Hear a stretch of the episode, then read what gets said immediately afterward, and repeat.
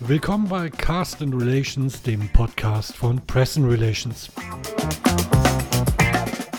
Heute geht es um Messe-PR. Worauf es dabei ankommt, was sind die Do's, was sind die Don'ts, das haben wir von Journalisten auf der Fachmesse eWorld in Essen erfahren. Ein Beitrag von Uwe Pagel. Fast 30 Einzelgespräche auf den Messeständen unserer Kunden, dazu vier Pressekonferenzen in größerer Runde. Die eWorld in Essen, Leitmesse der deutschen Energiewirtschaft, gehört für uns zu den pressetechnisch wichtigen Veranstaltungen im Jahr. Doch wie bereitet man eine solche Messe richtig vor? Petra Quenell, Chefredakteurin der Fachzeitschrift 50,2, wünscht sich eine frühzeitige und vor allem auch inhaltlich tiefergehende Berichterstattung vor der Messe. Viele PR-Verantwortliche und Pressestellen sind sich nicht darüber im Klaren, dass die Medien ähm, zur Messe vier Wochen vor der Messe erscheinen und natürlich auch eine substanzielle Berichterstattung, die ein bisschen über das Thema Wir haben, wir zeigen, wir können hinausgeht. Das wäre mein Wunsch. Die Regel lautet, dass die Presseinformation zu einer Messe möglichst zwei Monate vor Messestart bei den Redaktionen eingehen sollte, allerspätestens aber sechs Wochen vorher. Und auch die Einladung der Journalisten und die telefonische Terminabsprache sollten rechtzeitig erfolgen, meint Gerhard Großjohann, Redakteur für die IT-Rubrik der Fachzeitschrift BWK. Ich glaube, dass es wichtig ist, frühzeitig das Ganze klar zu machen, weil es gibt ja immer ein großes Gerenne und Gezerre um die Termine, wo ist noch ein Fenster frei. Die Vorbereitung, wie ich sie jetzt mit den, meinen Partnern, mit denen ich äh, da zu tun habe, kann ich überhaupt nicht meckern, weil das klappt, äh, auch wenn ich jetzt Presence Relations zum Beispiel nennen, kann ich ja ruhig nennen. Ne? Das, ist, das läuft da sehr gut, also da gibt es nichts zu meckern. Ärgerlich ist es immer dann, wenn es wirklich kurzfristig ist und dann noch Druck gemacht wird, kriegen wir nicht noch was zusammen. Bevor es jedoch überhaupt an die Terminplanung gehen kann, muss eine Kernfrage der Messe PR entschieden werden.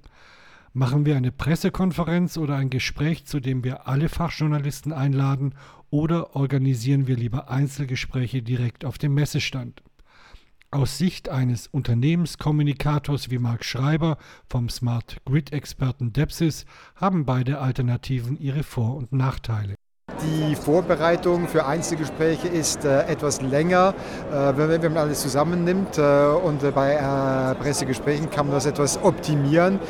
Nur ist es natürlich nicht ganz einfach, weil bei Pressegesprächen können natürlich Leute auch stumm bleiben, äh, die einfach mal da sind und vielleicht gar nicht mit, mitmachen. Bei Einzelgesprächen ist es gar nicht möglich, weil man ist durch gegenüber und kann da wirklich auf den Einzelnen eingehen und weiß schlussendlich auch, wer was gesagt hat. Bei Pressegesprächen Gesprächen. Schlussendlich äh, kann es vorkommen, dass man das ganze Gespräch vorüber hat und sich nachher fragt, ja, was hat eigentlich Herr XY äh, dazu gemeint? Das weiß, hat, hat er sich überhaupt gemeldet? Für den Redakteur Gerhard Großjohann sollte eher nach inhaltlichen Gesichtspunkten entschieden werden, ob sich eine Pressekonferenz lohnt oder nicht. Ich würde ein Pressegespräch, zu dem alle Journalisten auf einmal eingeladen werden, äh, nur dann machen, wenn es wirklich was Interessantes äh, zu bereden gibt, wenn es was Neues gibt, was die Leute auch interessiert. Ich würde sie nicht aus Gewohnheit zum Pressegespräch einladen. Auch Petra Quenell hat hier eine eindeutige Präferenz. Unbedingt das persönliche Pressegespräch.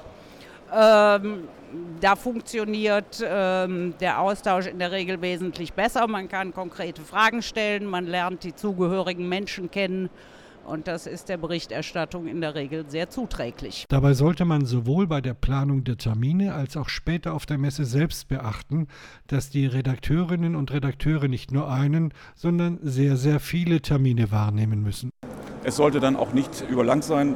Ich glaube, die meisten Journalisten, so geht es mir zumindest, sind im Halbstundentakt äh, organisiert.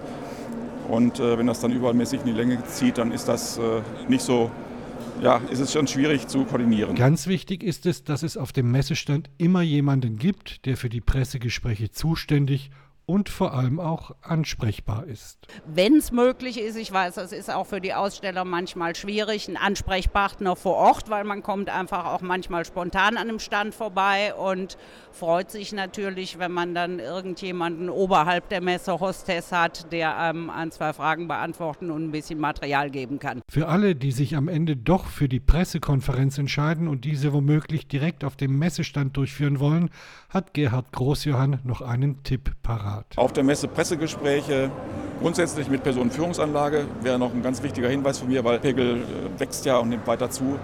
Mein Eindruck, vielleicht liegt es auch in meinen Ohren, äh, also man muss dann schon äh, über eine Personenführungsanlage in der Lage zu sein, auch folgen zu können, sonst hat das Ganze überhaupt keinen Zweck.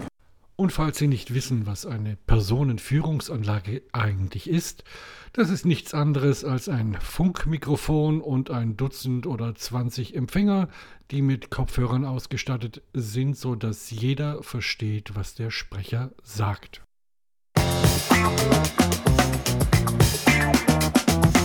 Sie hörten Carsten Relations, dem Podcast von Pressing Relations. Weitere Informationen zum Thema finden Sie zum Beispiel in unserem Blog auf der Website blog.press-n-relations.de. Abonnieren Sie uns und verpassen Sie keinen unserer Tipps und Tricks rund um Marketing und Medienarbeit. Bis zum nächsten Mal.